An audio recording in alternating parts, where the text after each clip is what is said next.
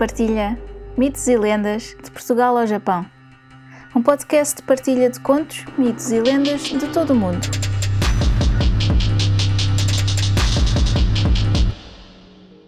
Uma nota antes de começar. Todos os contos, mitos ou lendas têm versões ou variações. Esta versão que vou contar é só uma das muitas que foram passadas de geração em geração. Pode não ser a versão que conhecem, mas espero que gostem. Eu sou a Luna Guirres e sejam muito bem-vindos à Luna Partilha Mitos e Lendas de Portugal ao Japão. Se bem se recordam, começámos a subsérie de lendas lusitanas na série de lendas portuguesas e no episódio de hoje continuamos a lenda de Celinda. Ora, certa vez Celinda esperava Marcelo e alguns amigos para a refeição do meio-dia quando um desses amigos chegou correndo e ofegante perguntando por Marcelo. Aflita, a jovem indagou: Que há? Fez coberto de suor e pó. O interpelado fechou os punhos, como que indeciso na atitude a tomar, e respondeu apenas: Preciso falar com o teu marido. Então, resoluta, Celinda abanou por um braço. Que aconteceu? Não me escondas nada. O recém-chegado persistiu no seu propósito. Preciso falar com Marcel. Diz-me onde poderei encontrar. Celinda mordeu os lábios para não gritar a sua impaciência, mas sendo que Marcel se aproximava, indicou-o: Vem ali. O homem que viera de fora precipitou sobre o amigo. Marcelo, os teus homens esperam ordens. Os romanos voltaram a atacar-nos. Subitamente pálido, única nota de emoção no rosto do valente guerreiro, Marcelo indagou com aparente serenidade. Onde estão agora? No vale, mas dirigem-se para aqui. Reúne os melhores guerreiros. Vamos sair ao seu encontro. O outro admirou-se. Sair? E se nos apanham nos desfiladeiros? Havemos de os subjugar, como temos feito sempre. O que é necessário é evitar que tomem o castelo. E as mulheres, onde ficam? Aqui reunidas. Celinda tomará conta delas. Celinda? Mas a jovem castelã, já ao lado do marido, mostrava uma serenidade semelhante à dele. Não receis, se esses malvados ousarem subir até aqui, encontrarão uma mulher capaz de os ensinar. Marcelo sorriu-lhe para encorajar, embora no íntimo estivesse mais inquieto do que desejava. Sacudiu a cabeça num gesto quase imperceptível, como a afastar os pensamentos desencorajadores que tentavam assediá-lo. Tomando uma decisão brusca, exclamou: Vamos, não há tempo a perder. É necessário não dar ocasião a que o inimigo saia do vale. Reuniu os seus melhores homens, teve um leve gesto de despedida para a sua jovem esposa e encetou a descida com os cuidados requeridos. Porém, a pouco mais de meia penedia começaram a surgir as emboscadas. Os romanos haviam conseguido deixar o vale e subiam a caminho do castelo. O combate tornou-se duro e incerto. Embora os homens de Marcel combatessem com mais brio e saber, o certo era que o número de romanos se mostrava sensivelmente maior.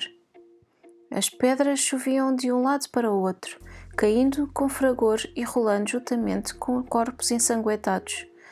Jaziam lado a lado soldados lusitanos e soldados romanos. A vitória parecia inclinar-se para o lado lusitano, quando Marcelo foi gravemente ferido. Visto o caso por vários contendores dos dois exércitos em luta, o medo acobardou os soldados de Marcelo, dando novas forças aos romanos, e a subida da montanha para o castelo foi reencetada. Quase sem forças, pela perda de sangue, Marcelo falou ao seu lugar-tenente: Reúne os homens e segue para o castelo que deves defender até ao fim. O amigo do bravo castelão mostrou-se inquieto. E tu? Não posso deixar-te aqui, tão ferido. Quase sem fogo, Marcelo insistiu. Não penses em mim. Corre, passa à frente deles e avisa Celinda. O jovem lusitano sossegou seu chefe. Irei à frente, mas antes destacarei dois homens para te transportarem. E sem mais escutar, porque o tempo urgia, o lugar-tenente de Marcelo, numa ordem rápida, ordenou que transportassem o chefe e seguiu por atalhos, escondendo-se sem dar luta a fim de chegar lá acima primeiro que o inimigo. Quando Celinda avistou o lugar-tenente do marido, correu para ele num sobressalto. Onde está Marcelo? Pálido e trêmulo, o jovem não escondeu a sua aflição. Marcelo foi ferido. Dois dos nossos homens vão trazê-lo para aqui. Gritando, sem denominar os nervos, ela perguntou: Por que o abandonaste? Foi ele que me pediu para vir à frente avisar-te de que os romanos não tardam. Celinda abriu os seus olhos numa expressão que a tomou quase feroz. A sua voz gritando tornou-se quase rouca. Pois que venham, que venham os seus inimigos e os receberei. Era tal a expressão da jovem castelã que o amigo de Marcelo sentiu receio na sua razão. E suplicou: Acalma-te, Celinda. Preciso que estejas bem lúcida para me ajudares a aguentar o castelo até que cheguem reforços. Ela perguntou então: É esse o desejo de Marcelo? É. E de onde esperas reforços? Mandámos um emissário a Irtuleio. E o meu marido conseguirá chegar até aqui? Ninguém o sabe. Ela cerrou os dentes rangendo-os, depois deixou sair uma praga. Malditos romanos! Ficou um momento parada, como se tudo estivesse dormindo à sua volta. Depois sorriu. O amigo de Marcelo assustou-se. Celinda, por que sorris? Sentes-te bem? Ela sorriu mais ainda. Não te preocupes comigo. Vai para o posto indicado pelo teu chefe, eu ficarei no meu. Estava a preparar a refeição que comemoraria a vitória. Afinal, são eles, os meus inimigos, que chegam e numa voz quase surda: Pois, que venham, dá-lhe-eis o nosso almoço.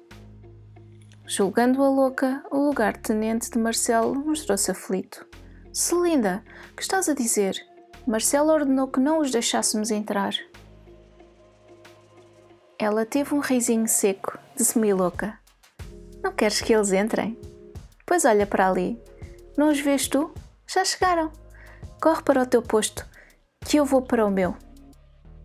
Como ela se afastasse, o jovem gritou-lhe: Que vais fazer, Celinda? A mulher ordenou com firmeza: Abre a porta. Ele gritou-lhe mais: Estás louca? De facto, Celinda parecia a personificação da própria loucura. Ria. Se não abrires, eles acabarão por entrar, mesmo sem pedirem licença. Morreremos primeiro. Nunca sei antes me vingar que vais fazer? Defender o castelo até ao fim e lavar no sangue deles o sangue do meu marido. E, pegando na enorme sertã cheia de azeite a ferver onde fritava os ovos, gritou ainda: Abra a porta! O azeite para fritar os ovos poderá fritá-los a eles. E conta então a lenda velhinha que a jovem esposa de Marcelo, com a força e destreza que lhes davam o ódio e o desejo de vingança, se dirigiu furiosamente ao encontro dos romanos. Um a um, à medida que entravam no castelo, deitava-lhes para os olhos o azeite a ferver, cegando-os ou matando-os.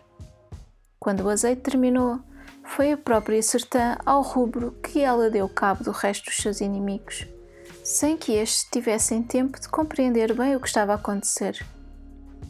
Alarmados pelo halo de morte que se fazia à volta dessa estranha mulher, os outros assaltantes afrouxaram o ímpeto e deram tempo a que os lusitanos se recompusessem, pondo-os depois em debandada.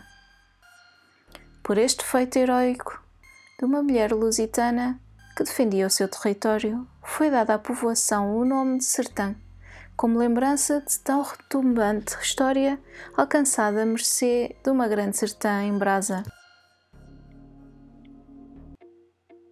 Terminamos assim a primeira lenda lusitana. Espero que tenham gostado. Muito obrigada por estarem desse lado e até ao próximo conto. Se gostaram deste podcast, subscrevam, deixem um comentário simpático e uma avaliação de 5 estrelas. Gostariam de partilhar um conto, um mito ou uma lenda? Enviem para o e-mail mitoselendas.lunaquirres.com Descubram mais no Instagram Luna Partilha. Podem apoiar este podcast através do PayPal ou comprar um café.